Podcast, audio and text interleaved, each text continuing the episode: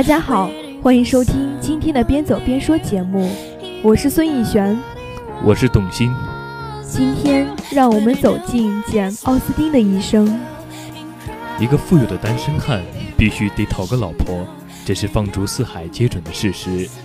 骄傲都不外乎我们自己对自己的评价，而虚荣却牵扯到我们希望别人对自己的看法。深了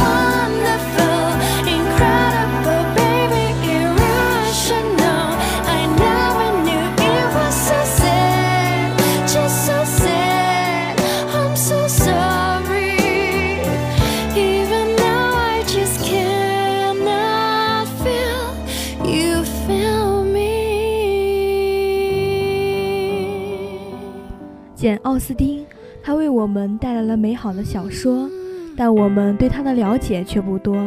他是一个怎样的人？他有喜欢吗？我们不知道。我想，成为简·奥斯汀这部影片，大概可以让我们了解这位终身未婚的作家有着怎样的恋爱观。简·奥斯汀用他的文字、聪明和智慧，照亮了整个世界。而且他的生活同样充满了激情和爱情。一七九六年，二十岁的简遇到了汤姆，他们的爱情成为了现实生活的传奇，而爱情故事也成为他毕生最伟大的著作。影片《成为简·奥斯汀》是一部爱情片，由朱利安导演执导，安妮·海瑟薇、詹姆斯领衔主演。影片讲述1796年，20岁的奥斯汀遇到汤姆，情窦初开的他对这位聪明皎洁的爱尔兰律师一见钟情。而那个时候，奥斯汀的牧师家庭希望未来女婿拥有经济实力，而偏偏那个时候，汤姆还是个穷小子。拥有六个孩子的汤姆家族也执意与富贵家族联姻，因此希望汤姆返回爱尔兰。从此，两个人就没有见过面。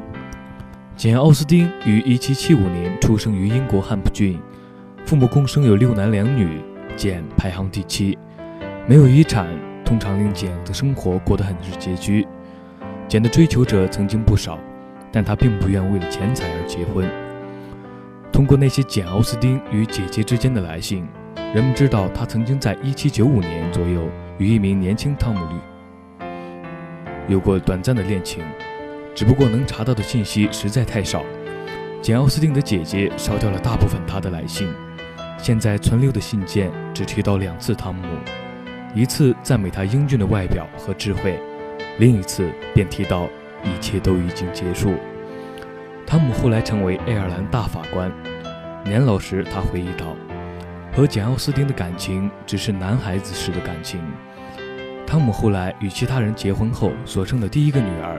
确定其名叫简，而有历史记载表明，在简·奥斯汀死后，汤姆亲自来悼念过，并买走了当时《傲慢与偏见》被出版商拒绝出版的那封信。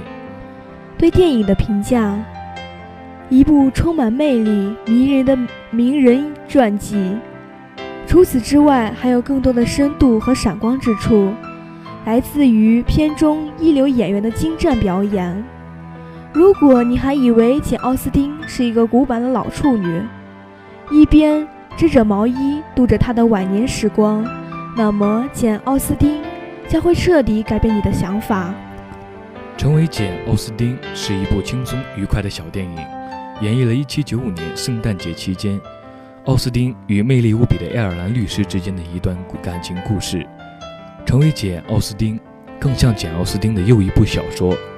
导演一直一定仔细揣摩过奥斯汀的原著，所以在拍摄奥斯汀传记电影时，忠于原著中细腻的感情。电影中英国乡村实景赏不尽悦目，还要感谢英格兰的保守，让英国乡村仍旧保留百年前的样子，得以重返奥斯汀生活时代。演员挑选也参照原著小说人物，根据个人气质选定角色，表演不夸张。把握住保守生活感情的起伏，平静的表演方式更接近于小说风格，所以整部影片更像是奥斯汀的某一部小说版的电影。影影片在这种柔美复古基调中展开。这么多年以来，出现过各种各样的简·奥斯汀小说电影版，能够拍摄一部关于他自己真实的世界的电影，是再好不过的一件事情。虽然从某种意义上来讲，这是一部非常普通，也没有起伏剧情传影片，但却正由于它的平凡、平淡、平和，才使得故事中的感情、人情更为深刻。百般激动，向往了成为简·奥斯汀，忙不迭地地开始看。和以往的英国片一样，故事没有太多的跌宕起伏，也谈不上扣人心弦。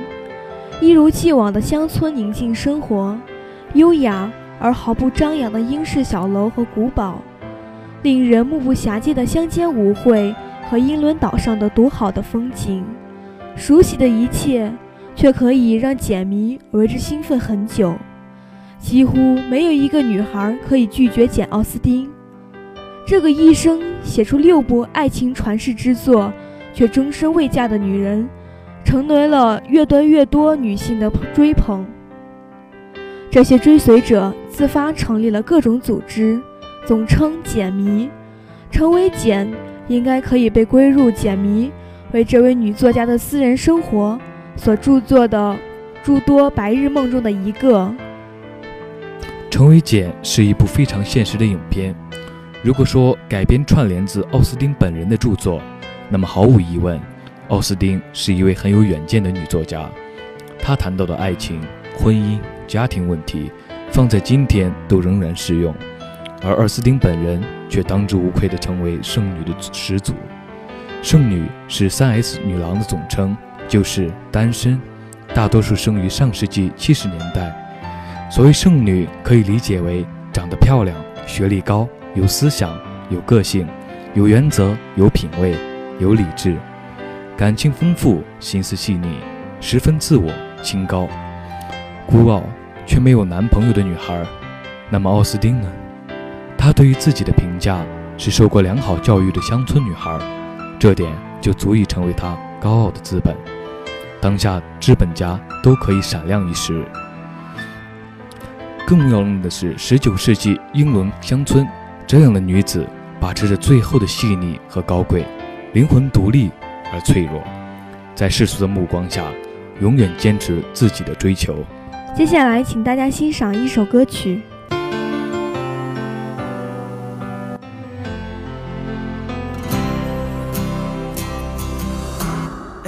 Empty street, an empty house a hole inside my heart. I'm all alone, the rooms are getting smaller. I wonder how, I wonder why, I wonder where they are. The days we had, the songs we sang together. Oh, yeah. Holding on forever, reaching for a love that seems so far. So I say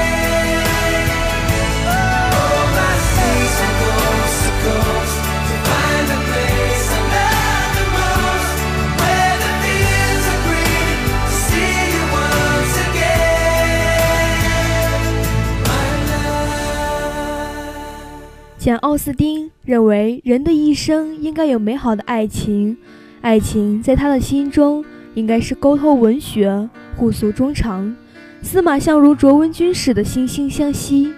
显然，木讷的卓维斯满足不了奥斯汀的要求，他总是这样拘谨。跳舞时踩到奥斯汀，打球时尽出洋相，连求婚也显得唯唯诺诺。唯一可说的就是自己可观的收入和姨妈的财产继承人。市场经济下，不是流传着一句“文人总是清高的”。清高，不仅仅表现在对人对物，更是对自己的过分完美要求。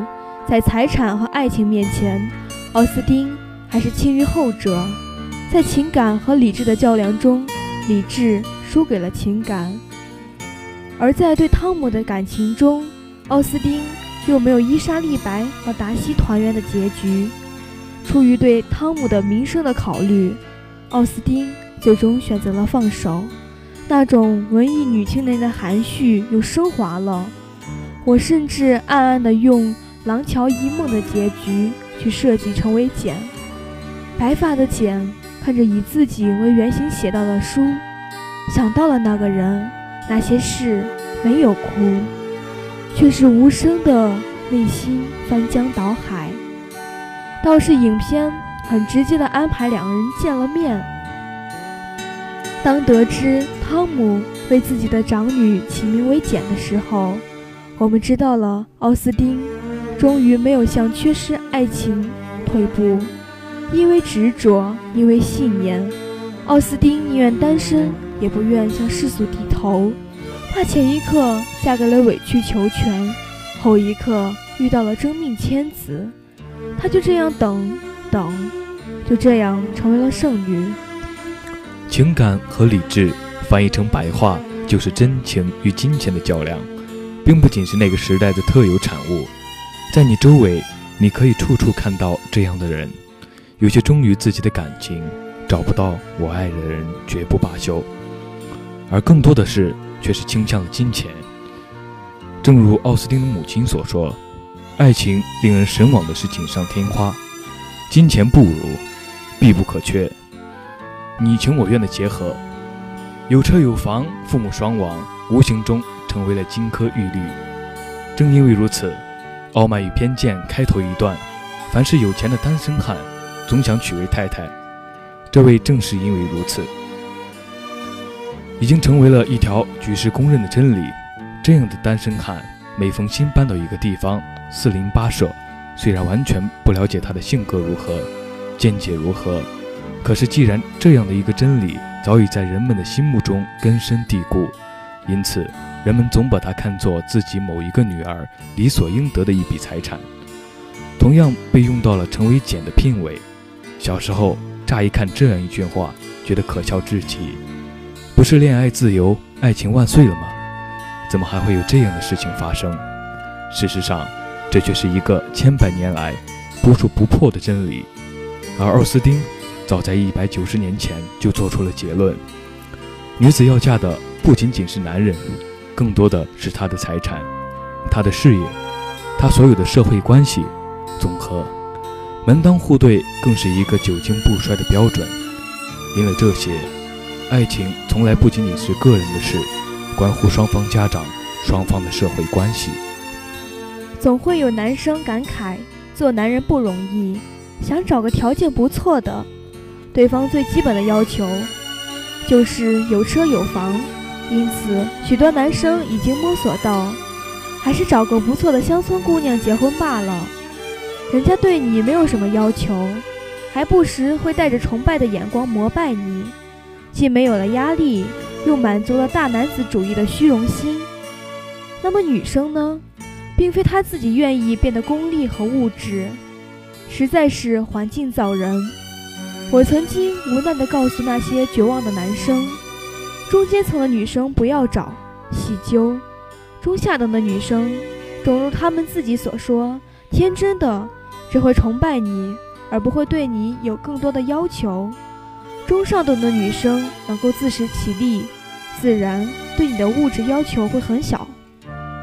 只有中间层的女生，从小奔小康，物质生活还很不错，欲望也随着逐年上涨。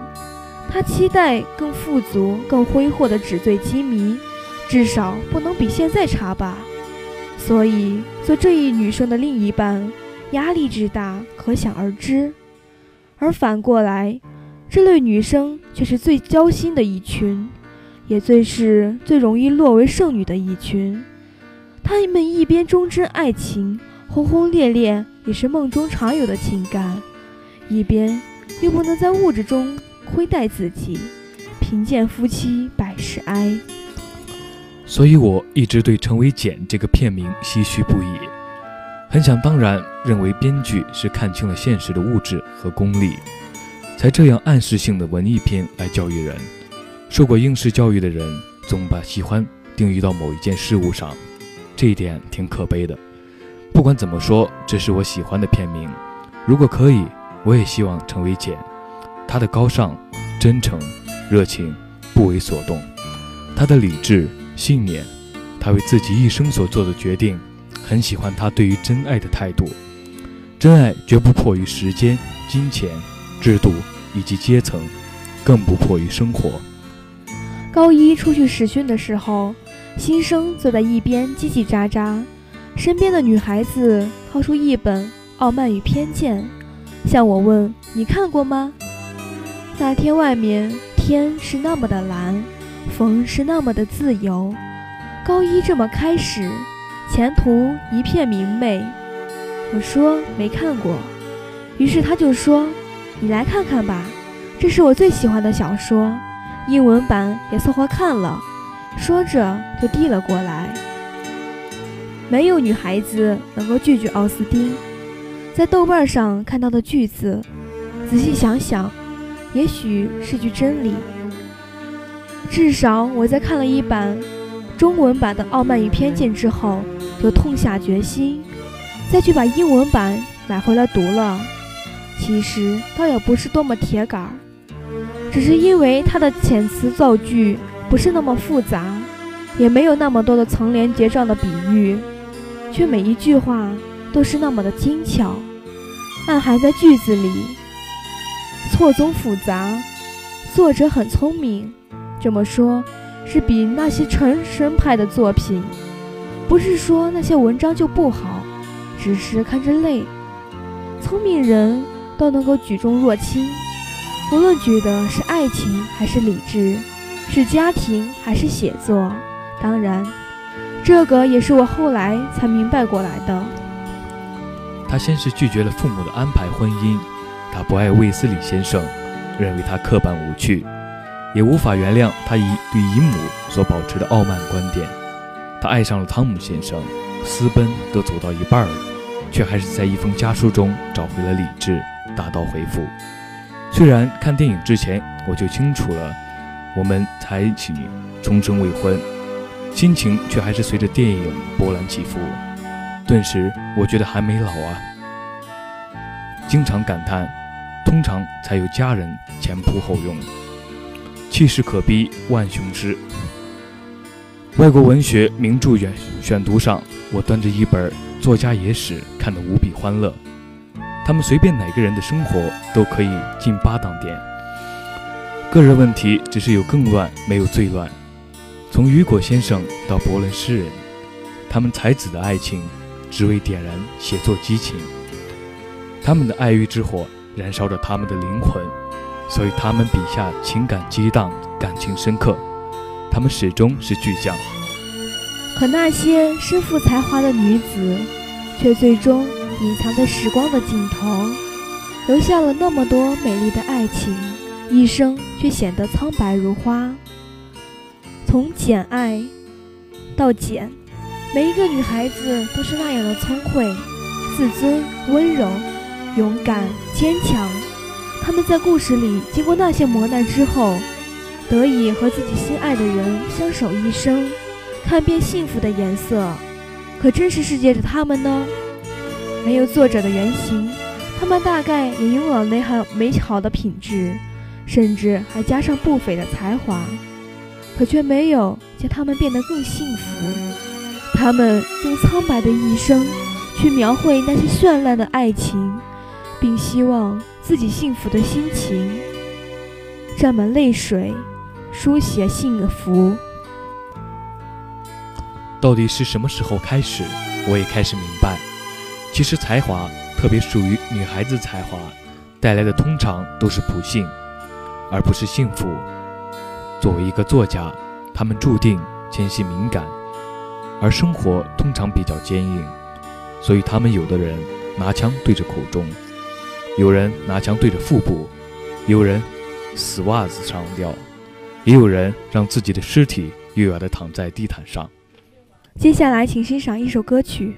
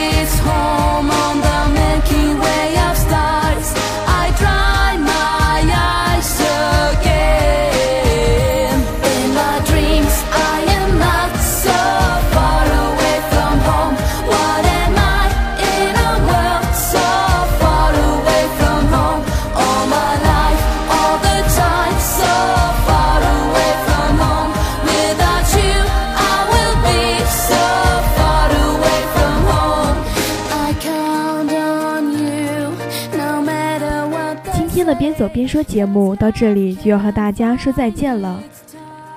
感谢今天的导播胡杏子，感谢大家的收听，让我们相约下期再见。再见。